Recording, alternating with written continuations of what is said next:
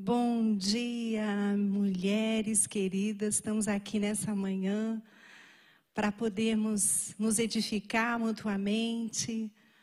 É, depois de dois meses já, né, que não estávamos no culto original, temos tido as nossas lives fixas às quartas-feiras, às 21 horas, logo após a imersão nós temos tido uma live fixa para edificar a vida das mulheres, chamada Jesus e as Mulheres, para assim darmos continuidade a esse contorno, a esse fortalecimento que está no coração de Deus para essa hora, né? Na verdade, sempre esteve no coração de Deus o resgate, o fortalecimento da vida da mulher. Nós sabemos que a palavra de Deus nos diz que a mulher é coluna né, da sua casa, coluna da igreja, coluna de uma sociedade. É a partir da mulher que vem outros seres, não é? E nós vamos representar muita coisa aqui hoje, algumas coisinhas que eu coloquei só para você poder depois ficar com esse registro na sua memória. Mas nós sabemos da importância da mulher, da mulher que, que traz a luz, né, que edifica, que fortalece. E nós queremos hoje compartilhar uma palavra, estamos num, num modelo um pouquinho diferente. Hoje nós vamos ter uma ministração de louvor no final, uh, não ao vivo, mas que eu sei que vai te abençoar. E eu queria começar esse, esse culto, esse tempo de compartilhar, e é assim que eu estou chamando no dia de hoje. Queria convidar você para nós orarmos e também para que você tenha junto de você, mulher, um papel e uma caneta para que a gente possa anotar algumas coisas. Durante o tempo em que eu for falando, há momentos em que eu vou silenciar então não precisa se preocupar, está tudo certo. Eu só estou esperando mesmo. Vou estar esperando você anotar aquilo que eu perguntei, é, dando tempo para que você possa deixar vir à sua memória algumas lembranças que eu acredito que serão fundamentais. Hoje nós vamos falar sobre a reconciliação com a nossa história, a reconciliação com as mulheres da nossa vida. E nós vamos nos basear principalmente em um texto bíblico que já já eu vou ler para você, que eu sei que vai cair no seu coração. Eu tenho convicção e tenho orado por isso, para que esse versículo, conhecido de muitos, possa cair no seu coração de maneira diferente nessa manhã. Amém? Nós sabemos que as misericórdias do Senhor se renovam a cada manhã, assim como a sua palavra, que sempre tem algo novo a ser descortinado para nós. E então eu creio que no dia de hoje, esse versículo será iluminado, os olhos do seu entendimento se abrirão para a compreensão dessa palavra profética para a sua vida, para a sua casa, para as suas gerações, e que verdadeiramente vão trazer cura e reconciliação com a sua história. Antes disso, nós vamos orar, vamos orar por esse momento e se você puder ir compartilhando esse link, despertando, tirando essas mulheres um pouquinho daqueles seus afazeres cotidianos, para que elas sente um minutinho.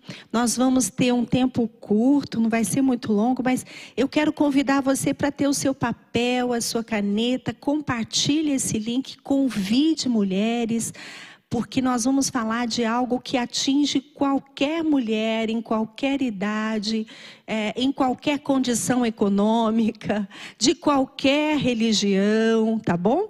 Então, é algo, a palavra hoje é para mulheres. Então, qualquer mulher que você conhecer pode mandar esse link que tem a ver com ela.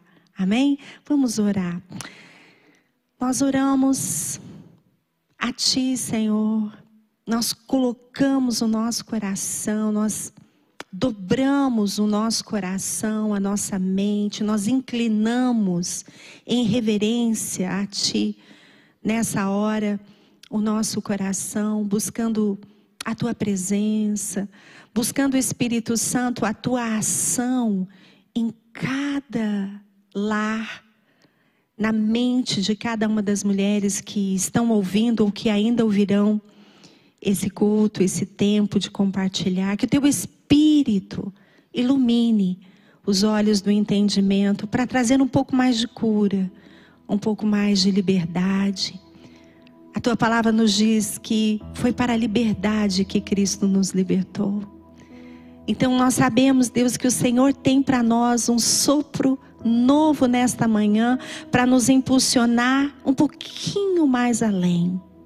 Eu oro para que o teu espírito fique à vontade entre nós, trazendo talvez memórias que precisem ser curadas, trazendo gratidões que precisam ser mencionadas e não foram, trazendo reconciliação com o passado, com o presente, com o futuro, para que dessa forma o nosso coração possa ser frutífero e produtivo.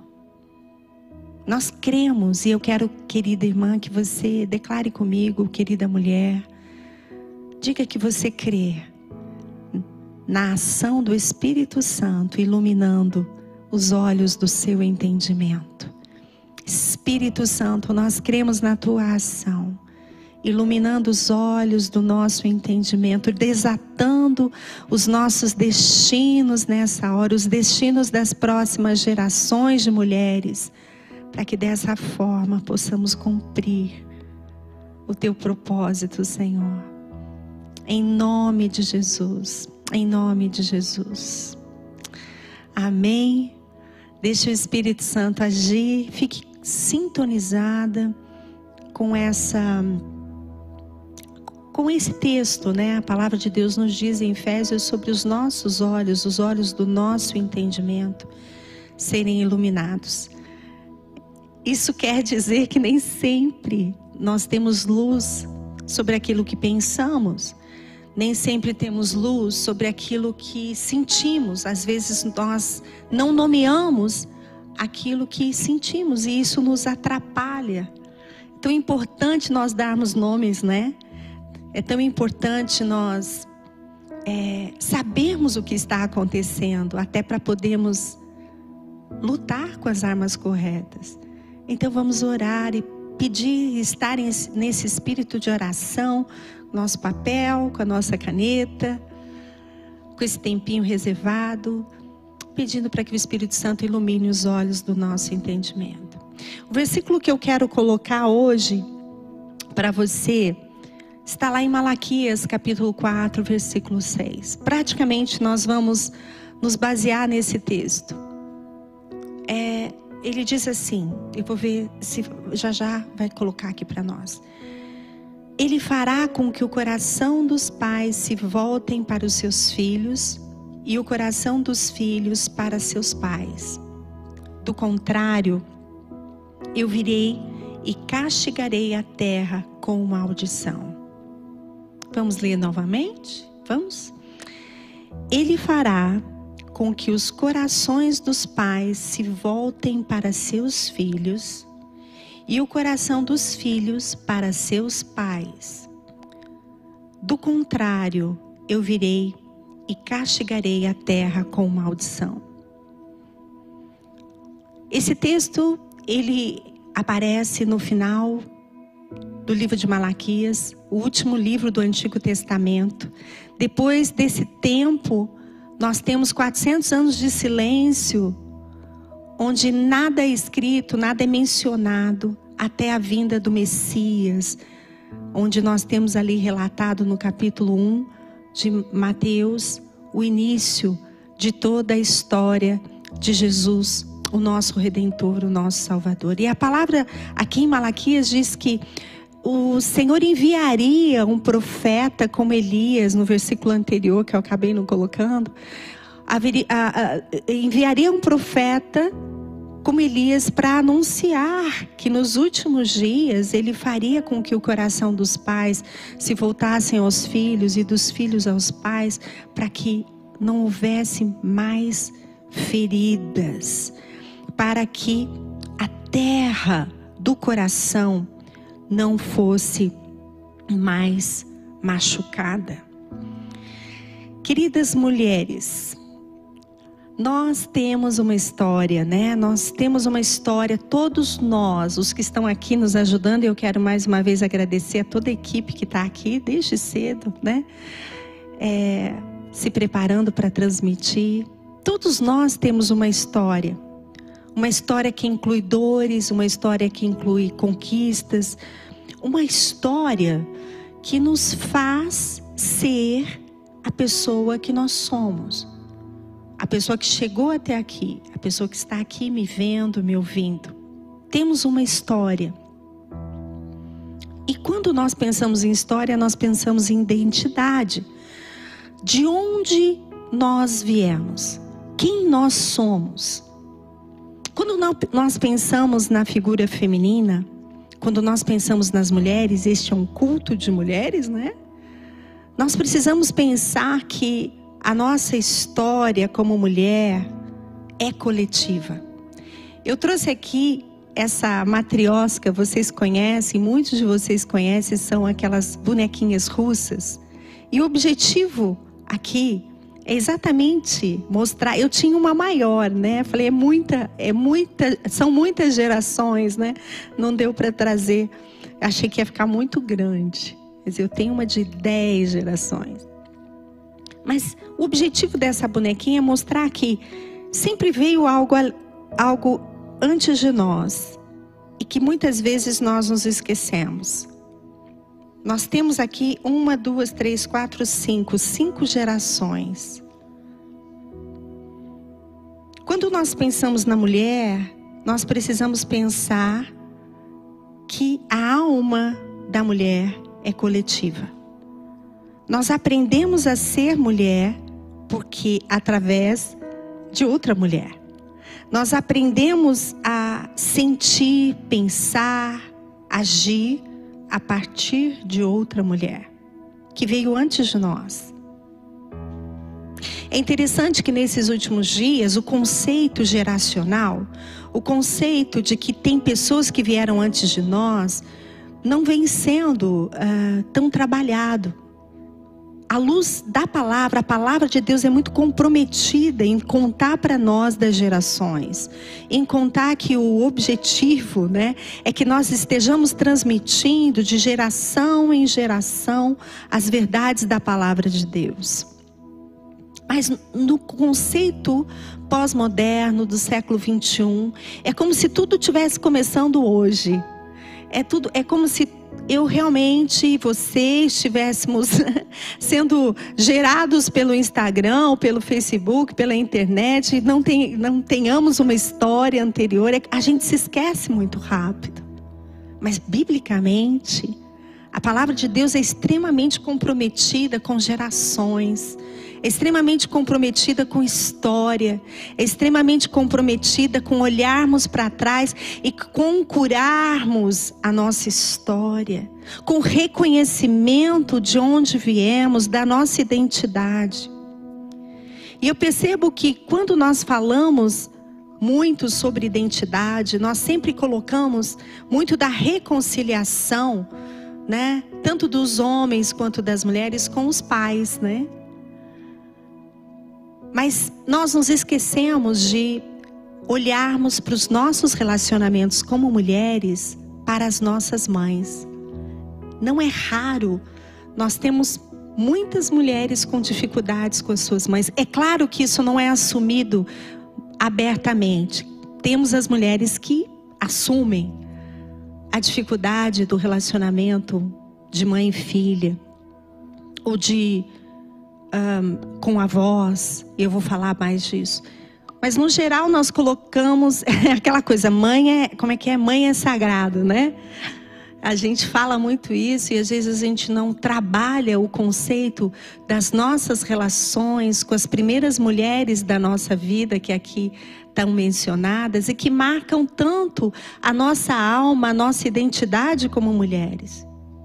Não é raro nós temos mulheres que não gostam de se relacionar com mulheres. não é raro. Nós temos mulheres que dizem que preferem ter amigos homens do que amigas mulheres, porque onde tem mulher tem muita confusão. E sabe que esse tipo de sentimento pode indicar uma ferida? Pode, pode indicar que você talvez esteja ferida com o seu feminino, com a sua história, com as mulheres da sua história? Não seria curioso nós pensarmos que mulheres não gostam de estar com mulheres? Que sentem, que pensam, que intuem, que geram, que constroem, que sofreram tantas coisas parecidas? Nós precisamos nos lembrar que a nossa alma é coletiva. O que isso quer dizer? Isso quer dizer que quando eu falo ou menciono algo ah, da história do feminino, porque temos uma história de muita opressão ao longo dos anos, ao longo de toda a história. Toda a história tem uma opressão sobre as mulheres, tem um não, tem um não pode, tem uma forma de ser, tem uma regra imposta, né? Tem cortes, tem muitos limites. Todas as vezes que eu conto algo sobre a minha história, alguém vai se identificar. Eu vou contar, falar algumas coisas aqui que provavelmente você vai se identificar. Por quê? Porque a nossa alma é coletiva. Nós fomos formadas de uma maneira coletiva. A nossa identidade é coletiva. É interessante porque quando nós pensamos nisso, nós vamos ter que reformular a ideia do individual. Por quê? Porque nós sempre pensamos que nós fazemos e acontecemos e que nós não temos nada a ver com quem está atrás de nós. O que não é verdade. Eu ouvi, né, eu não tenho nada a ver com a minha mãe, pastora, eu não tenho nada a ver com a minha avó, eu não tenho nada a ver com, com as mulheres da minha família. Eu sou uma outra pessoa. Sim, você é uma outra pessoa. Mas não dá para dizer que uma uma laranja não veio da laranjeira, não é? Como é que eu vou falar isso? Como é que eu vou falar para a laranja? Não, você não veio daquele, daquela laranjeira. Nós temos uma raiz, nós temos uma história, essa história está em nós. Quando nós nos convertemos, nós precisamos iluminar a nossa história, olhar para a nossa história, nos reconciliar com o que precisa ser reconciliado para quê? Para que nós possamos nos tornar frutíferos. E aí sim, fazemos a decisão daquilo que vai permanecer, porque muitas coisas boas nós recebemos da história das nossas mães, das mulheres da nossa vida, e outras coisas nem tanto. Nós estamos então conectados à história dos nossos pais. Quando eu falo de história, eu estou falando da vivência deles. Estou falando, talvez, de muitos terem sido imigrantes, né? Outros vieram do, do, do, do Nordeste para São Paulo. Quantas histórias nós temos aqui das mulheres que estão me ouvindo? Das suas mães, né? Das suas mães que lavavam fralda na mão. Algumas têm as avós que lavavam nos rios, né, as, as roupas que cozinhavam naquele fo, fogo a lenha, né, do forno a lenha, fogão a lenha, que não podiam estudar, que não podiam se movimentar, que tiveram que casar muito cedo porque foram obrigadas. Temos muitas mulheres, avós, que casaram muito cedo porque foram obrigadas. Nós não podemos negar que existe um, uma história que ela vai sendo contada. Não raramente a gente se senta ao redor de uma mesa para um cafezinho e a gente conta uma história do que aconteceu. Nossa, sua avó aconteceu isso e ela veio, a tua bisavó, a tua tataravó veio da Espanha, assim, assim, assim, assado. E seria muito, muito, muito inocente da nossa parte achar que nós não temos nada a ver com isso. Existe algo que é transmitido. Hoje em dia, no passado nem tanto, mas hoje em dia se comprove, eu tenho falado isso para vocês, que a nossa memória, ela é transgeracional, ou seja, nós não temos no nosso DNA apenas a nossa cor de cabelo, de olhos, de pele, nós temos as memórias de dores, os traumas, a possibilidade de conquista, de superação, também está no nosso DNA. E claro que o fato de estar no nosso DNA não quer dizer que é 100% decisivo, mas eu preciso saber qual é a minha história para que eu possa mudá-la. Vocês estão me entendendo? Isso é fundamental. Então nós não podemos negar que nós temos estamos conectados à história dos nossos pais, da nossa mãe, que nós recebemos influência de todas as mulheres que nós convivemos. E nesse momento eu queria que você aí começasse a notar, né? A partir dessa dessa percepção de que ser mulher não tenha, não está relacionado apenas ao seu é, a, ao seu sexo, né, a, sua condição biológica, mas ser mulher é tornar-se mulher, é uma construção que vem a partir daquilo que nós compreendemos, da iluminação que nós precisamos ter sobre as nossas ações. Existem verdades absolutas que nós falamos, que nós mencionamos, que será que são tão absolutas assim? Nós precisamos conferir. Nós precisamos conferir. Temos pessoas antes de nós. E a palavra de Deus diz que nos últimos dias seriam enviados profetas. E eu quero me colocar nesse lugar nesta manhã. Junto da palavra de Deus para dizer que o Senhor quer converter o coração dos pais aos filhos e dos filhos aos pais. Esse texto está nos falando das gerações, esse texto está nos falando que às vezes nós temos nós na nossa alma, que às vezes nós temos obscuridades nas nossas ações, nós temos é, crenças ou percepções que nos limitam, porque nós não olhamos ainda e permitimos que a cura e a reconciliação aconteça. E eu quero falar hoje sobre passos para nós podermos nos reconciliar. Como eram as mulheres da sua família?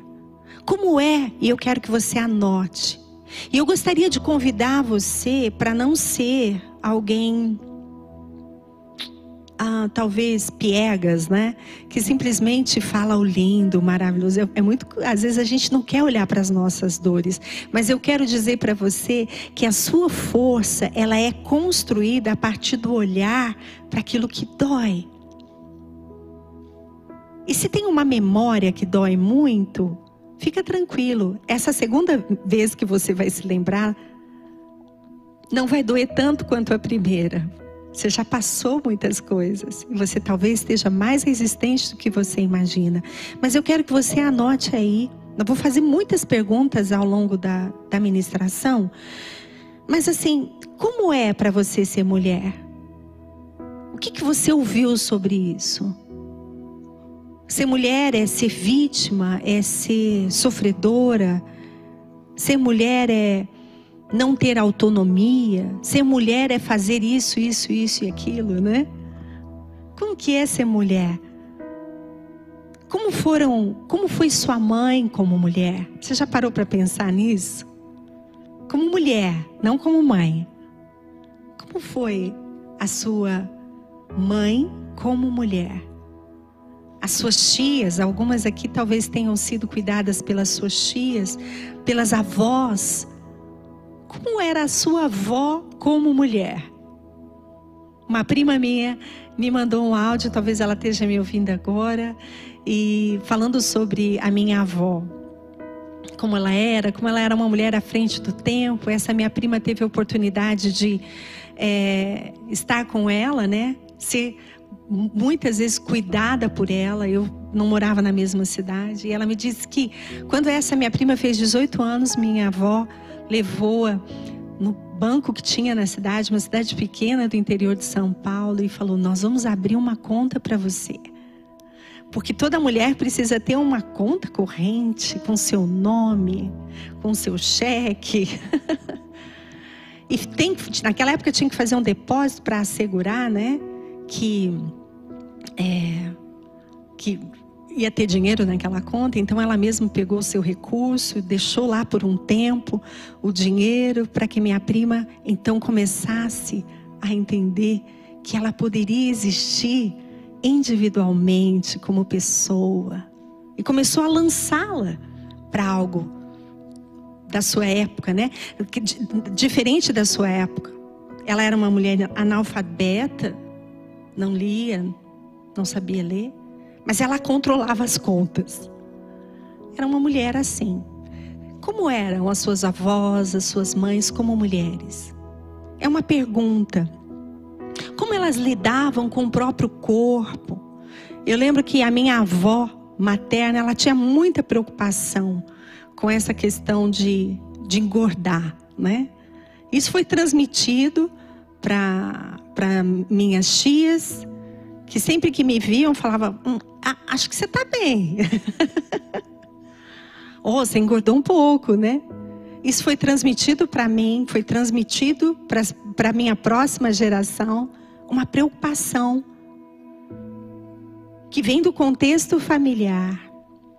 Como que as suas tias, primas, mães, avós lidavam com a própria sexualidade? Como era esse assunto dentro da sua casa?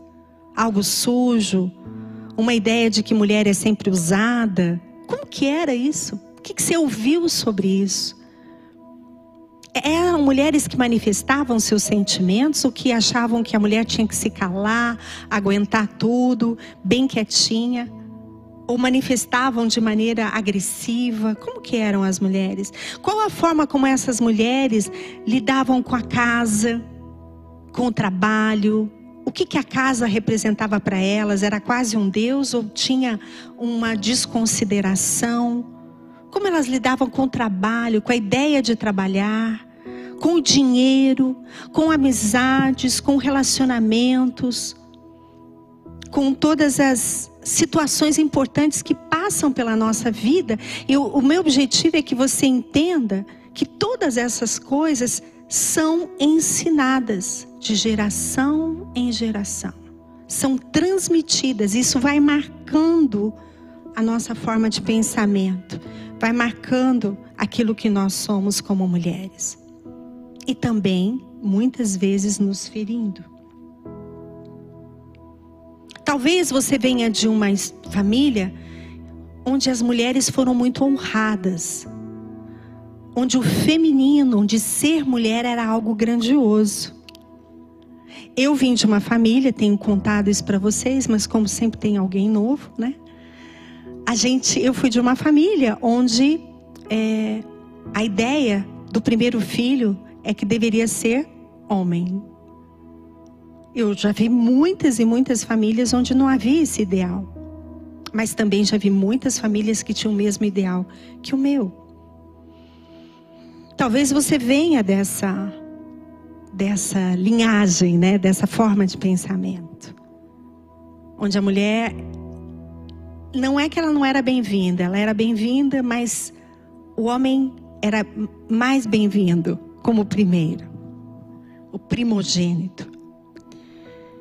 E uma das formas, vocês que têm mulheres, vocês que têm meninas, uma das formas de nós honrarmos as meninas, honrarmos as mulheres que vêm, é nós honrarmos o que elas são como mulheres, né?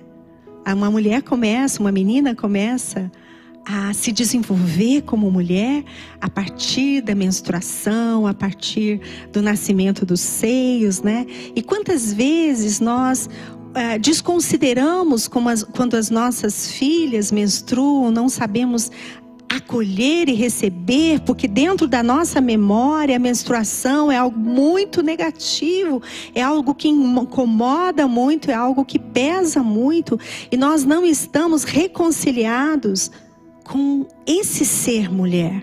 Quantas mulheres, quantas jovens eu vejo assim, muito deprimidas, muito incomodadas com esse fato e muitas vezes dizendo: puxa, mas ser homem é que é bom, viu? E aí, como é que fica isso? Como é que fica essa ideia de não aceitar como é o seu corpo? De não aceitar o que o seu útero conta para você todos os meses? Gente, nós caminhamos tão desconectados que nós só reclamamos. E damos então liberdade para que os homens também reclamem, né? E brinquem muito com a nossa TPM, né? Como você construiu sua memória? Quais são as memórias que você tem? Você sabe que as memórias de uma menina, de uma menina que vai se tornar mulher, são feitas de pequenas coisas, são feitas de um dia em que ela foi como fazer um bolo com a avó, foi o dia, são feitas de pequenas coisas, de um passeio, de um dia em que ela pôs o sapato da mãe para andar pela casa. Eu me lembro muito bem o dia que a Júlia, né, pôs o meu sapato, ela entortou todinho esse sapato, né? Ela queria ficar parecida com a mamãe. As nossas filhas visitam os nossos armários, né? A Gabriela sempre fazia isso quando eu não estava em casa. Muito lindo isso, né? Muito necessário, muito importante. Nós sabemos que a construção da nossa identidade, ela é progressiva e está relacionada com quem vem antes de nós. E a minha pergunta é: você tem esse pano de fundo que a palavra de Deus nos mostra? Você tem esse pano de fundo da sua história geracional? Talvez você fale, eu tenho, eu tenho, pastora, mas é tão ruim, é tão negativo, é tão cheio de omissões, é tão cheio de é, abandono, é, é, é tão cheio de crítica, é tão cheio de dor. Eu tenho essa memória, mas eu não quero pensar nisso. E nós percebemos, né? O quanto é necessário a luz da palavra para que haja cura e para que a terra do teu coração não fique, continue ferida. Para que, é lógico que tudo isso que eu estou dizendo aplica-se também aos homens, né? Porque nós somos parecidos. Mas quando se trata da força do feminino, nós temos muito nas histórias as parteiras que estavam ali junto das mulheres para darem a luz, para lembrar essas mulheres da força que elas tinham. Porque como a mulher tem essa missão, né, também relacionada a gerar, é, ela está conectada de maneira diferente às mulheres da sua vida, né? E nós precisamos então pensar sobre o fato de que existe na história das nossas mães a luz e a sombra. A luz, o que brilha, as sombras, aquilo que fica meio nebuloso, aquilo que não é muito claro, sentimentos, reações ah, que estão ali naquela mulher que é a nossa mãe, aquela mulher que é a nossa mãe, mas que não deixa muito claro o que ela sente, não deixa muito claro quem ela é como mulher. E nós, como filhas, vamos assumindo essas sombras e muitas vezes entrando nesse lugar de crítica. E o que eu quero te dizer é que o que a palavra de Deus nos orienta, no sentido de nos reconciliarmos com a nossa história, é uma chave. Eu trouxe aqui uma chave, né, bem bonita. Olha só, uma chave que vai trazer para você cura.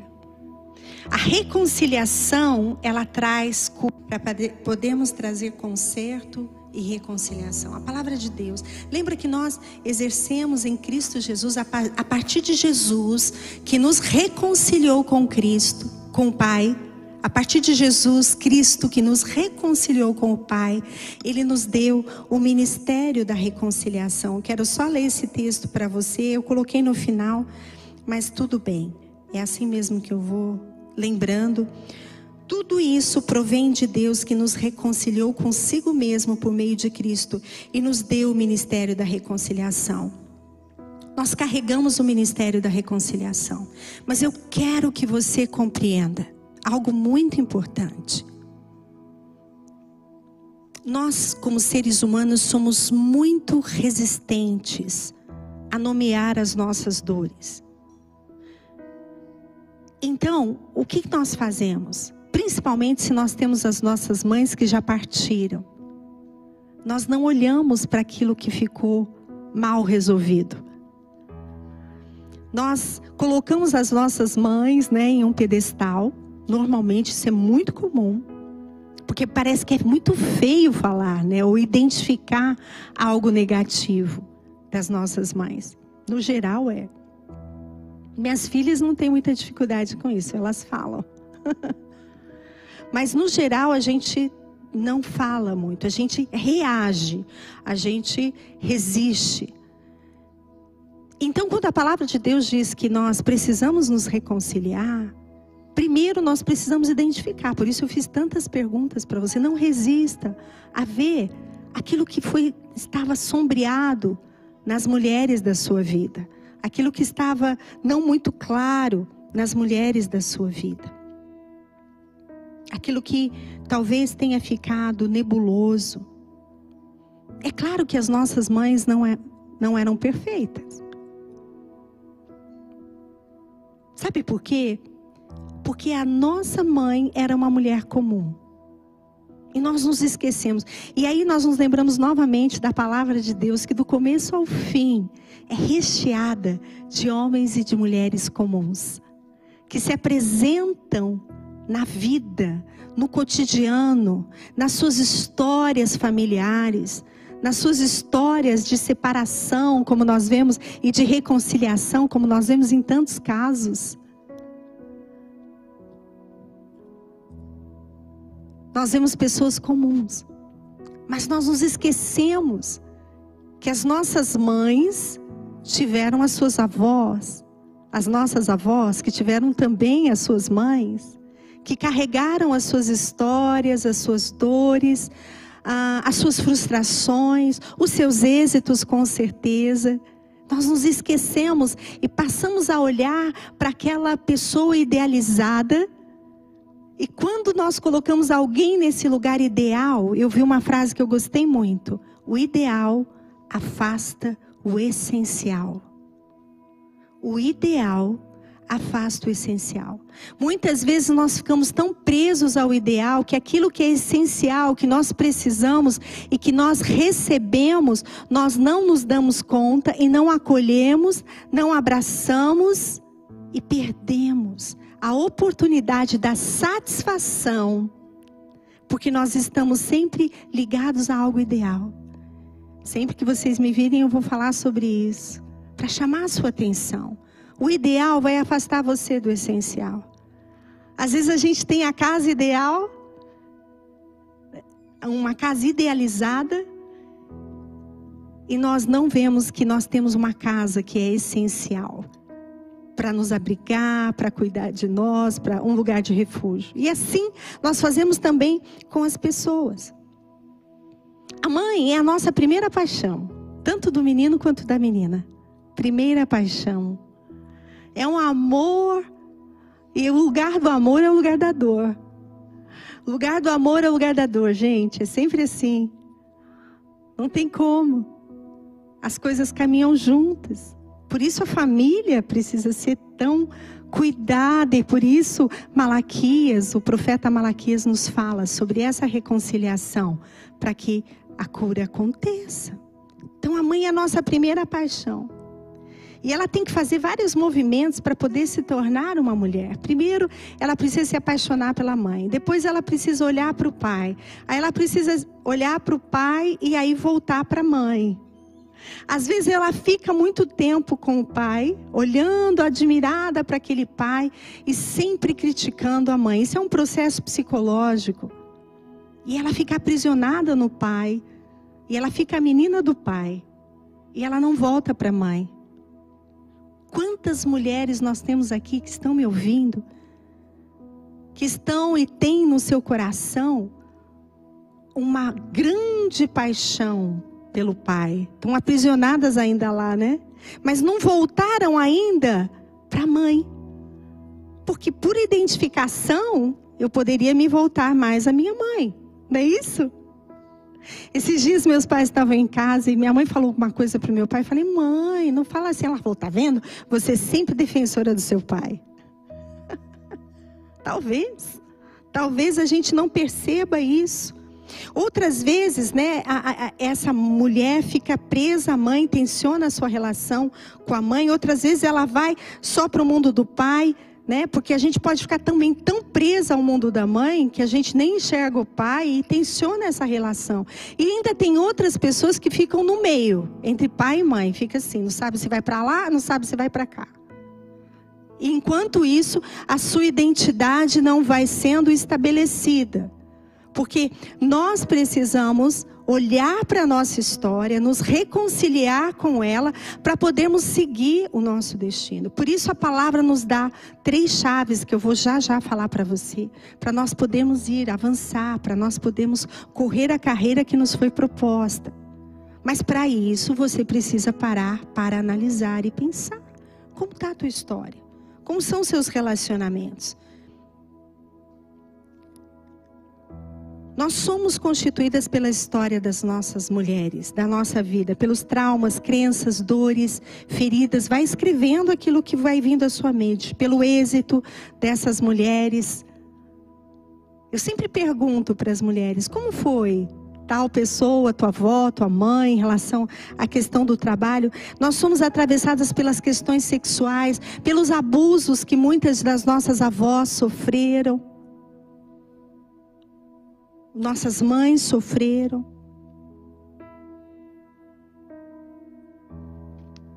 Essa identidade coletiva nos faz pensarmos que nós não somos sozinhos. Nós temos uma história. Curar essa história vai te liberar. Como eram as mulheres da sua vida? Guerreiras, subjugadas, trabalhadoras, desorientadas, falantes em excesso, perdidas, silenciadas, julgadas. Como eram? Eu quero te dar um tempinho nesse momento para você escrever. Como eram as mulheres da sua história, não somente a sua mãe. Você pode colocar mulheres. Tem famílias, tem mulheres que eu conheço que a família toda é de mulheres. Eu não tive, né? Tantas mulheres em volta. Hoje tenho. Hoje tenho filhas e neta. E vocês, né? Como eram? Quais são ah, nessas mulheres as luzes, as coisas brilhantes e bonitas? E as coisas mais sombrias dessas mulheres que você reconhece? Quais os julgamentos, as críticas presentes na sua casa, nas mulheres da sua família? Quais as exclusões? O que, foi excluído? Será que os homens foram excluídos da tua casa? onde eles foram vistos como alguém muito ruim, muito mal, muito ah, cruel. Porque você sempre escutou, né? Os homens usam as mulheres, os homens querem se aproveitar, os homens são folgados. Eu não sei o que você ouviu, mas eu quero te perguntar: quais foram as exclusões que houveram na sua casa? Como você se relaciona com mulheres? Como é para você separar um tempo como hoje de manhã? Assim como nós temos muitas que não separaram para ouvir essa ministração. Talvez porque julgue que não precise. Ou já está tão desanimada, ou. Não sei. O que, que acontece? Como que você se sente com outras mulheres? Quando nós aprendemos a respeitar uma mulher, eu fui muito ministrada enquanto escrevia isso. Quando nós aprendemos a respeitar uma mulher, essa mulher é como um espelho que me remete à minha própria história, à minha própria origem. Eu preciso olhar para uma mulher e falar: Uau, essa mulher é digna de, da minha confiança. No universo masculino, isso flui mais naturalmente. Eu tenho certeza que vocês saibam disso essa admiração, esse respeito. No universo feminino, tudo é mais cheio de sombras, mais competitivo, parece que mais perigoso. E como mulheres, nós precisamos nos reconciliar com a nossa história, para que possamos olhar no espelho olhar para outra mulher que é o nosso espelho, que tem também os mesmos sentimentos, e assim podemos fazer as pazes com essa história do feminino que está sempre com problemas desde o Éden. desde o Éden. O ideal te afasta do essencial.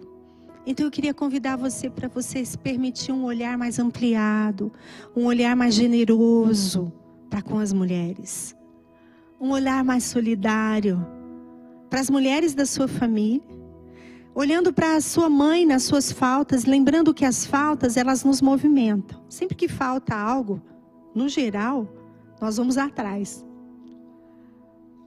As nossas histórias, todas das pessoas que estão aqui nesse salão, as pessoas que estão me ouvindo, todas as nossas histórias são carregadas de faltas, são carregadas de coisas que não aconteceram como imaginamos, são carregadas de frustrações. Todas, todas as nossas histórias são assim.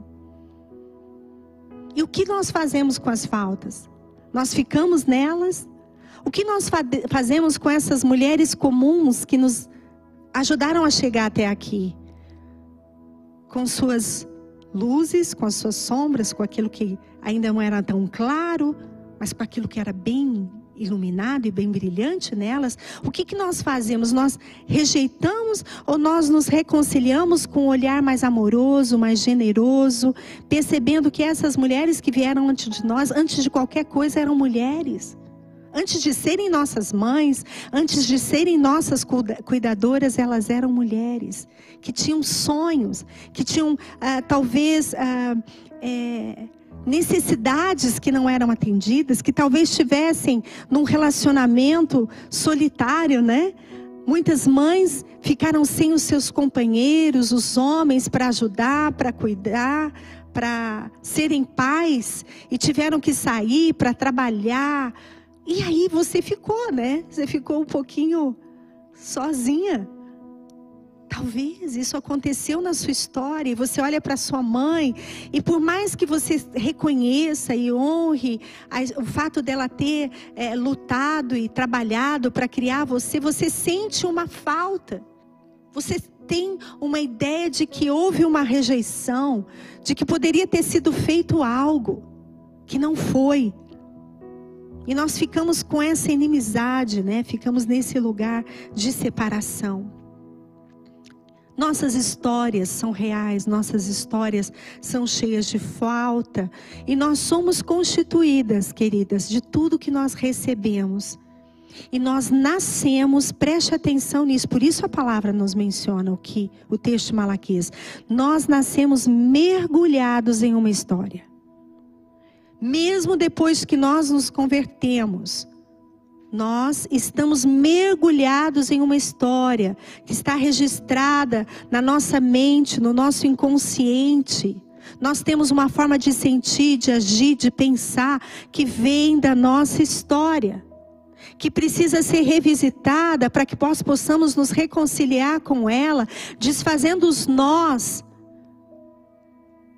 da nossa alma e esses nós, para serem desfeitos, precisam ser identificados onde eles estão. É muito difícil nós desfazermos o nós sem identificarmos onde ele está. E eu estou dizendo aqui nessa manhã para você que muito dos seus nós, como mulher na alma, estão na não reconciliação com as mulheres da sua vida. Com ser mulher, com identificar-se como mulher. Muitos dos nossos nós estão relacionados com o fato de não identificarmos claramente aquilo que nós ouvimos e que não precisa ser verdade absoluta. Porque veja, quando eu visito a minha história, eu posso também dizer, mãe, isso é uma coisa que pertence a você e não a mim. Eu não quero pensar assim. Olha só. Eu posso falar para ela se você imaginava isso sobre o corpo feminino, se você imaginava isso sobre a sexualidade, eu honro a sua vida, eu recebo tudo que você me deu, mas eu decido fazer um pouco diferente. Que tal, gente, fazer assim? Se minha mãe pensava isso sobre casamento, minha avó, sobre ser mulher, sobre é, a, os homens, sobre a maternidade, muito comum hoje nós não temos muitas meninas, muitas mulheres que não querem mais ser mães, por N questões. Mas uma delas é porque ouviram muito sobre o peso da maternidade. Ouviram muito das mães que as, as mães diziam: não, mas quando você nasceu eu tive que parar de trabalhar, quando você nasceu eu tive que parar de estudar, quando você nasceu aconteceu isso, aconteceu aquilo. E aí as, as filhas dizem: bom, então melhor não, né? Você pode olhar para a história da sua mãe e dizer, se reconciliar, ver que havia uma sombra nela, né? Nem tudo era luz, nem tudo era perfeito, mas dizer, mãe, você pensa assim, eu penso que talvez eu consiga conciliar a maternidade com a minha vida profissional, enfim, assim sucessivamente. Percebem o que eu estou dizendo? Pena que vocês não estão aqui, senão eu ia pedir para vocês levantarem a mão, né? ah, Larissa está lá, ela está levantando a mão. Ele fará com que o coração dos pais se voltem para os filhos e o coração dos filhos aos pais. Quando vemos esse texto vindo, aparecendo um pouquinho antes da, da, da vinda do nosso Redentor, nós entendemos a profundidade da conexão com a nossa história. E ele diz assim: do contrário, eu virei e vou castigar a terra com maldição, por quê? Por causa da separação. Como Deus leva a sério essa questão familiar. Por quê? Porque, na verdade, o próprio Deus, o Deus da família, ele entende que nossas dores, elas estão, são construídas nos, nas nossas casas. Por isso é tão importante nós identificarmos as lacunas.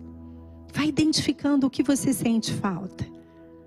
Vai identificando o que você sentiu falta. Vai identificando o que você escutou. No centro do coração de Deus está a família. E no centro do coração de Deus está a família como uma ordem. Então os nossos pais, eles sempre são grandes, né? E nós somos menores que eles. Eles sempre são maiores do que nós. Olha que maravilha. Uma coisa que eu vejo muito hoje em dia são os, os filhos sendo se responsabilizando pelos pais. Nós podemos ajudar os nossos pais, mas nós não podemos dar a ele conselho. Vocês sabiam disso? Que nós não podemos dar conselho para os nossos pais, porque eles são maiores do que nós. E biblicamente eles têm uma autoridade maior do que a nossa. Então nós não vamos sair dando conselho para os pais, nós não vamos ser mãe das nossas mães. Quantas jovens eu tenho visto, e também jovens, sendo a mãe da mãe. Você não é mãe da sua mãe, você é filha. Eu tenho uma pessoa que ela falava: Minha mãe nunca faz nada para mim. Eu falei: Você já pediu? Você já contou para ela? Eu é que faço para ela. E eu disse para ela: Você já pediu? Você já se colocou no lugar de filha? Ela disse: Acho que não. Acho que eu fui saindo, eu fui cuidando da minha vida. Eu falei: Que, tal você tentar pedir? E foi tão bonito, tem sido bonito, porque essa mãe tem respondido. Ela voltou ao lugar de dar e a filha no lugar de receber. Isso é tão bonito. Às vezes demora um pouquinho para acontecer. A palavra de Deus diz que Ele restauraria e reconciliaria. Essa ação é uma ação do Espírito. Ele fará. Há uma intenção no coração de Deus. E você pode falar, pastora, mas nós já ouvimos tanto sobre isso. Pois é, precisa ouvir mais um pouco. Lembra que o ensino vem ao sentar, ao levantar, e que ele acontece, como diz a palavra em Deuteronômio, pela repetição? Não tem problema. Três chaves eu quero te dar hoje para você poder se reconciliar. A primeira é identificar. Essa sempre é assim. identificar as nossas dores, dar nome, saber o que está acontecendo. Então sermos conduzidos ao arrependimento. A primeira coisa que nós precisamos, o primeiro sentimento que precisa habitar o nosso coração para nós nos reconciliarmos com a nossa história, essa história que eu disse aqui, é o arrependimento. Aí você pode dizer, mas pastor, eu sofri tanto, eu tive tantas lacunas, eu tive tantas faltas. E eu posso te dizer, com certeza, todas nós tivemos. E você diz, não, mas se você não sabe a minha história, com certeza existem histórias que são muito mais difíceis do que outras. Mas todos nós temos as nossas lacunas. Porém, quando nós ficamos aprisionados nas lacunas, nós ficamos também impossibilitados de vermos o que nós recebemos. E aí é tão importante nós olharmos e vermos em arrependimento o que nós recebemos. A primeira coisa que nós recebemos foi que nossa mãe, aqui, né, ela deu para nós o seu próprio útero, a sua própria vida, o seu próprio fôlego, a sua alimentação. Ela deu tudo que ela tinha para nos gerar. E nós então precisamos nos arrepender, porque muitas vezes nós desconsideramos que essas nossas mães eram mulheres comuns. Olha só que coisa. Assim como os nossos pais, né? Temos uns meninos aqui, também homens comuns. Homens com as suas histórias lá de trás. A gente vê isso muito fortemente representado naquele filme A Cabana, né? Que mostra a questão da história que se repete e que talvez nós precisemos olhar para a história para podermos nos arrepender desses nossos sentimentos de queremos tudo idealizado, tudo pronto. Quando nós estamos separados da nossa origem, eu falo isso com muita propriedade, porque tem pessoas que falam: eu não quero nem lembrar de onde eu vim. Eu não quero nem lembrar as histórias que eu já passei. Eu não quero nem lembrar o que já me aconteceu, quando eu nego a minha história, eu fico alguém sem identidade. Vocês entendem? Como assim? Sim. Eu não sei de onde eu vim. Eu não sei. É muito comum isso. As pessoas estão sempre procurando a sua raiz. Elas precisam, eu vejo isso muito no Fernando. Ele está sempre procurando, ele está aqui. Ele está sempre procurando algo de Portugal, é a raiz dele. Ele quer uma raiz. Os seus pais já faleceram. Então ele precisa saber de onde ele veio, de onde vem a sua história. Às vezes nós temos uma inclinação para uma nação, para uma situação, um gosto por uma comida, né? Que a gente não sabe de onde veio. Tem a ver com a sua história, tem a ver com a sua origem. Faça a reconciliação com a sua origem mesmo que tenha vindo de coisas muito terríveis. E, e é muito comum as pessoas falarem, vocês não sabem como era a minha origem. Gente, é muito comum, a gente, por isso a palavra fala que o Senhor visitaria até mil gerações. Por quê? Porque quando nós olhamos na nossa história lá para trás, em toda história vai ter coisa ruim. Vai ter, em toda genealogia, assim como nós vemos na palavra de Deus, vai ter morte, assassinato, né? É, traição, às vezes suicídio, enfim, coisas dessa ordem, elas, elas vêm nas gerações anteriores. Então, todos nós temos essas questões a serem é, vistas, ou não. Mas nós precisamos nos reconciliar com a nossa história. Quando nós estamos separados, no coração. Às vezes você não está, fisicamente você está perto, mas quando o teu coração rejeita a tua origem, rejeita da onde você veio, rejeita o fato de você ter vindo, os teus pais terem vindo da roça, a humildade deles, enfim, tantas coisas que nós rejeitamos, e eu quero que agora você escreva o que você rejeita da tua história familiar. Nós ficamos nós renegamos a nossa própria história. E nós ficamos sem âncora. Nós ficamos sem, sem uma história. Isso nós vemos de uma maneira muito, muito clara na vida de José. Muito clara na vida de José, na vida de Jacó a necessidade da reconciliação, a necessidade do pertencimento, a necessidade de saber de onde eu vim, a necessidade de estar pertencendo. E nós temos falado, é óbvio, que nós pertencemos ao Senhor. Permaneçam em mim e eu permanecerei em vocês. Mas junto com isso, junto nesse pacote de pertencermos ao reino de Deus, de pertencermos ao Senhor, Ele fará com, com que o coração dos pais se voltem para os filhos e dos filhos aos pais, junto com essa identidade espiritual que nós temos falado tanto ultimamente sobre a paternidade de Deus. Há uma ação do Espírito nesses dias para trazer a reconciliação dos pais com os filhos e dos filhos com os pais. Satanás tem trabalhado nessa divisão arduamente. Tem falado para nós que nós somos individuais, que nós somos aquilo que nós projetamos, que nós somos apenas aquilo que nós programamos. Sim, nós podemos fazer algo com certeza com a nossa história a partir de Cristo Jesus, a partir da consciência, mas primeiro nós precisamos nos reconciliar. E aqui, especialmente hoje, eu estou falando sobre a reconciliação com a figura feminina. Como você vê as mulheres? É o seu espelho. Aquilo que você diz sobre as mulheres é o que você diz sobre você. Nossos julgamentos e comparações nos bloqueiam. A primeira questão arrependimento dos nossos julgamentos, de não acolhermos aquilo que de positivos recebemos da nossa casa, da nossa família, das nossas mães. A segunda chave, eu pus três, aqui tem três, e são três.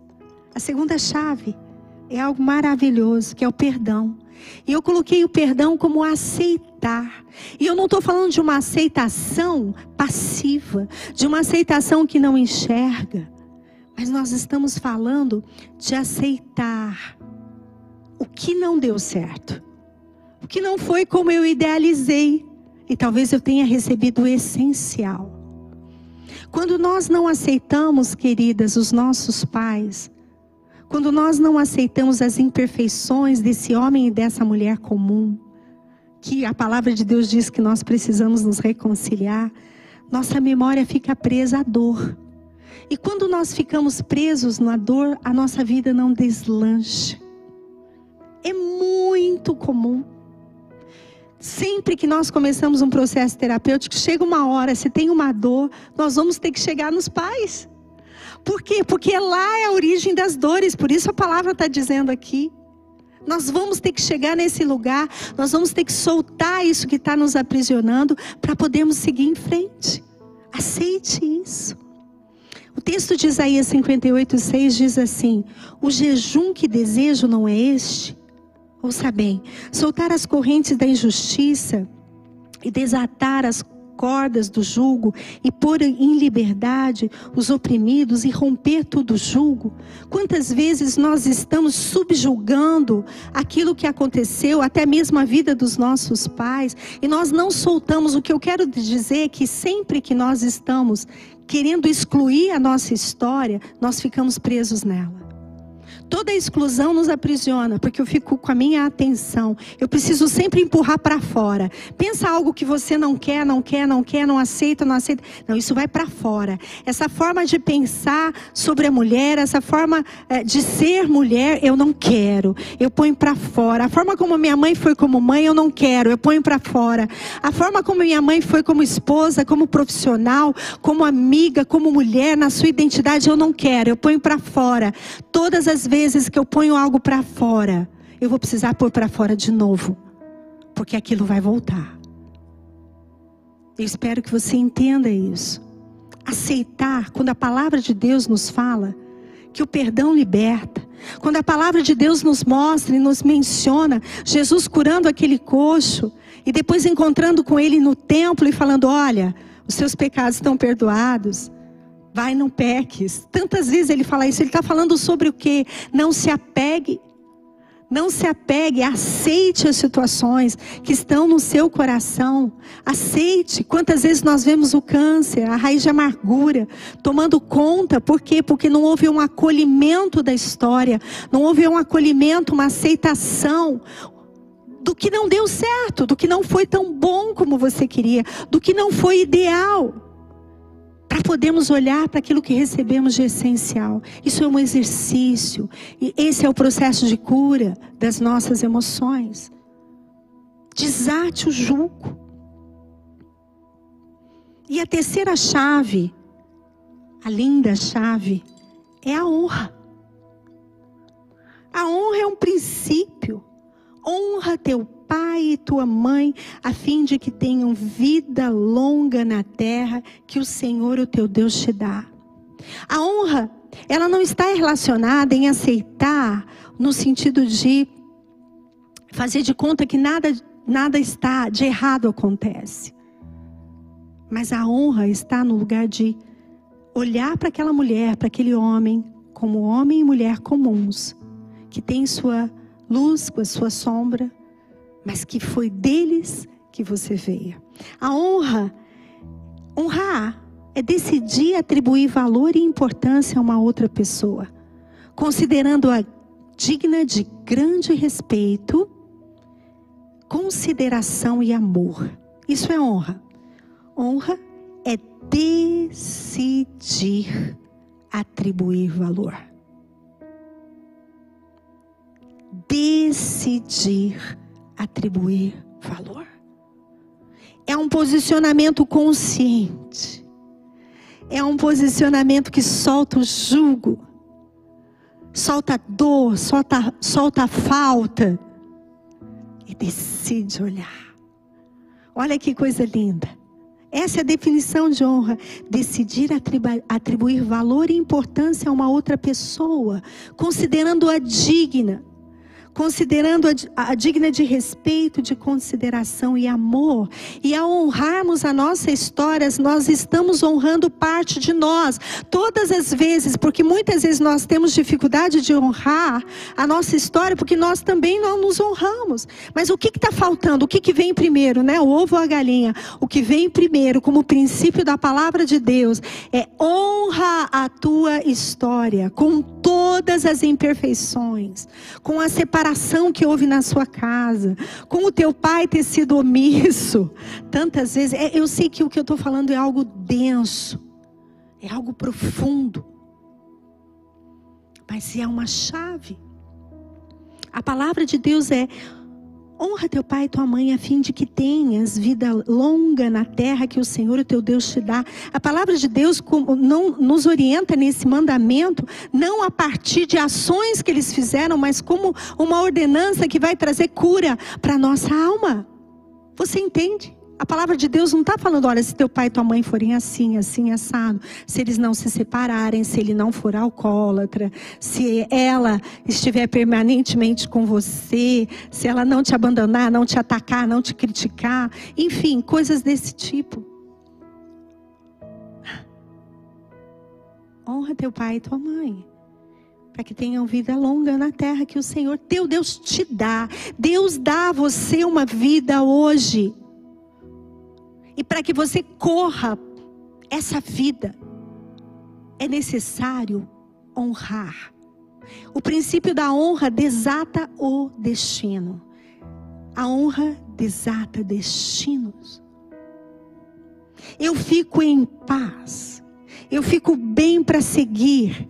Eu fico bem para olhar para a minha origem, como eu digo, conectada a essa origem, sabendo que não foi perfeito e com a condição de poder fazer um pouco diferente. 100% é difícil, nós não conseguimos, mas é possível fazermos diferente. Três princípios: o arrependimento, que é uma posição um pouco mais humilde de reflexão sobre essa história, sobre esses pais, sobre essas mulheres. O perdão como aceitação daquilo que não foi tão como eu queria. E a honra, que é decisão. Você pode dizer, mas eu não tenho mais meus pais aqui. Eles estão dentro de você. Eles estão dentro de você.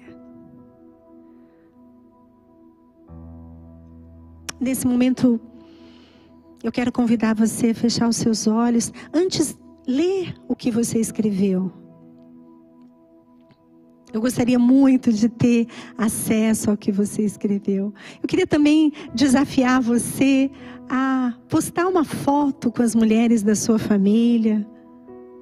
Posta uma foto com as mulheres da sua da sua família, não só a sua mãe, mas talvez mulheres que cuidaram de você, que foram importantes. Eu acho que a gente pode pôr, eu não me lembro se a gente pode pôr o hashtag original. E, e aí a gente vai. Ou, ou é melhor pôr edificando, eu acho que fica melhor, edificando em Cristo, para a gente identificar. Mas eu gostaria de ver e quero que você olhe para tudo que você anotou, para que a gente possa, nesse momento, orar. Orar para que seja desatado o nosso destino. Para que a partir da reconciliação com as mulheres da sua história, você faça a reconciliação com você mesma. Sabendo que quando eu honro a minha origem, eu honro quem eu sou pensando que todas as vezes que nós trabalhamos com mulheres, Todas as vezes que nós cuidamos de mulheres, eu sei que muitos que estão me ouvindo cuidam de outras mulheres, porque nós temos esse dom de cuidar. É, nós estamos cuidando de gerações. Você vê isso aqui? Quem sabe nós vamos ter mulheres mais curadas. Mulheres que gostam de estar entre mulheres. Mulheres menos feridas, que não resistem tanto a poderem olhar para si, para suas possibilidades e impossibilidades. Mulheres que reconheçam a sua força, mulheres que reconheçam as suas dores, e dessa forma nós possamos avançar para esse texto Ah, que está a honra. A honra é decidir atribuir valor e importância a outra pessoa. Guarde isso. Decisão. E quem sabe nós possamos nos voltar a nos colocarmos debaixo dessa unção de cura.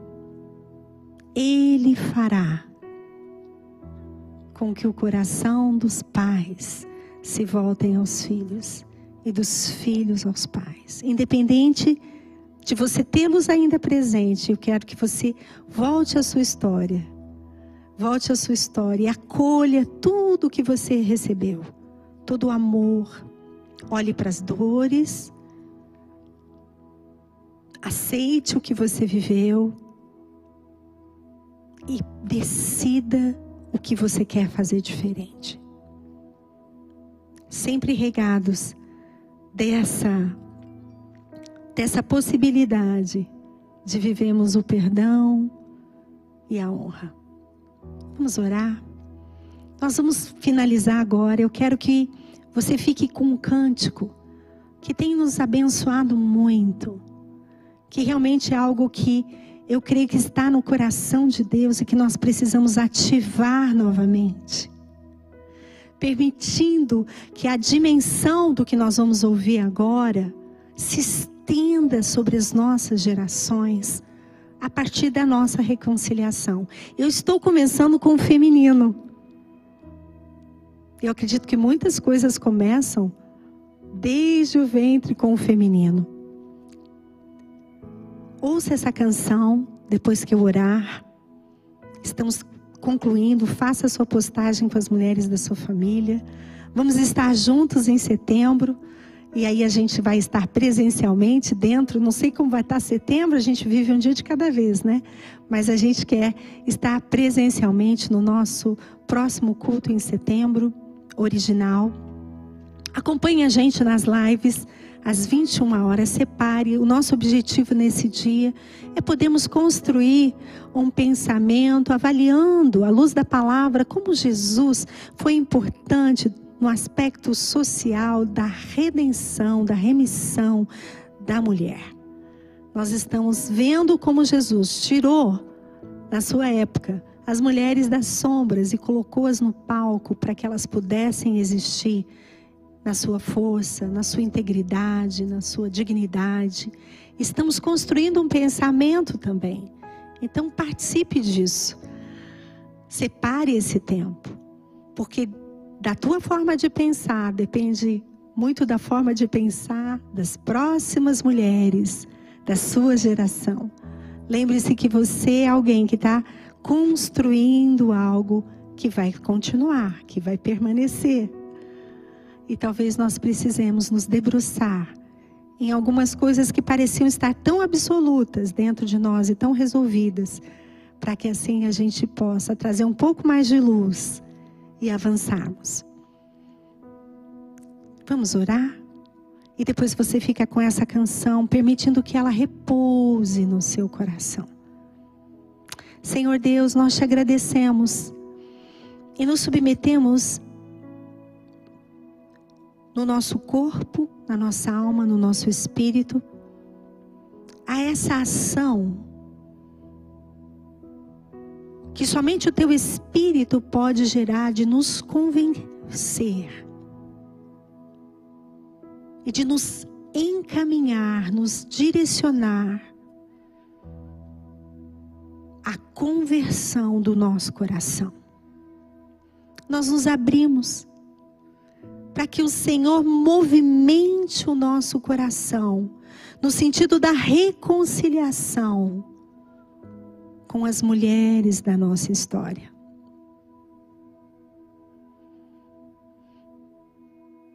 Senhor, todas as que estão me ouvindo e que por alguma razão ainda resistem em identificar as sombras, aquilo que foi ferida, que o Senhor traga a luz para que haja então a aceitação, o choro, a dor, mas também o resgate da força que está quando nós nos conectamos à nossa origem.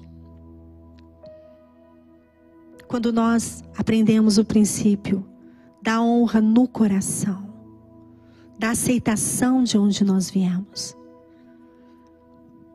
Senhor, reconcilia-nos.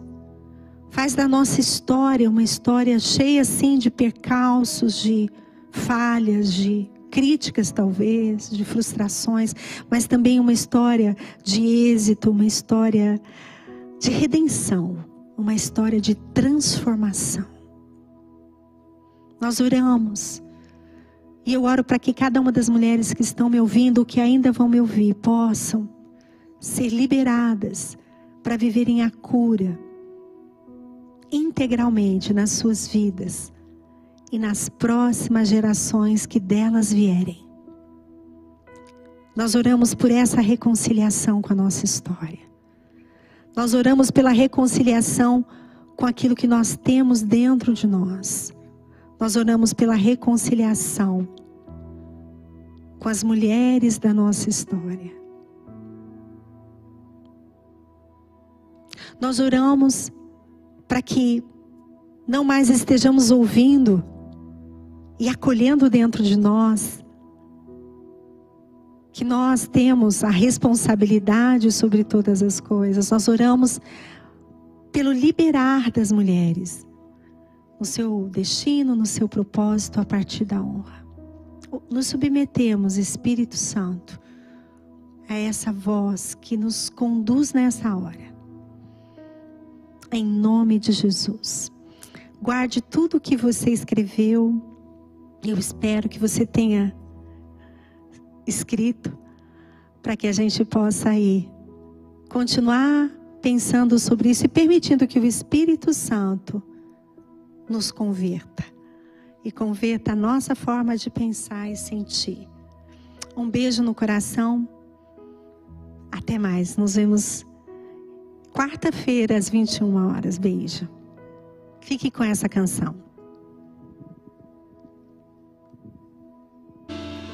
Te adoramos, Jesus. Te adoramos, Senhor Jesus. Amém, Senhor.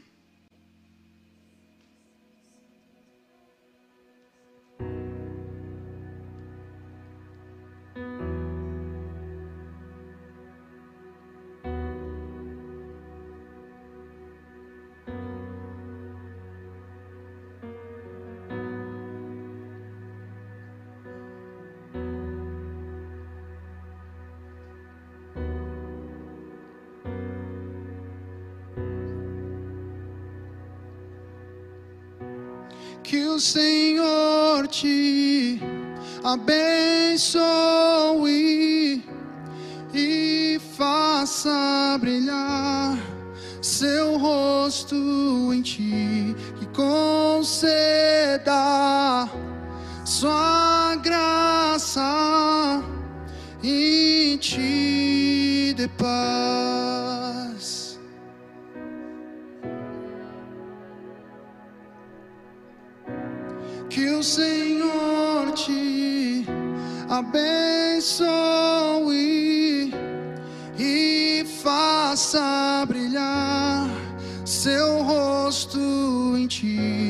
con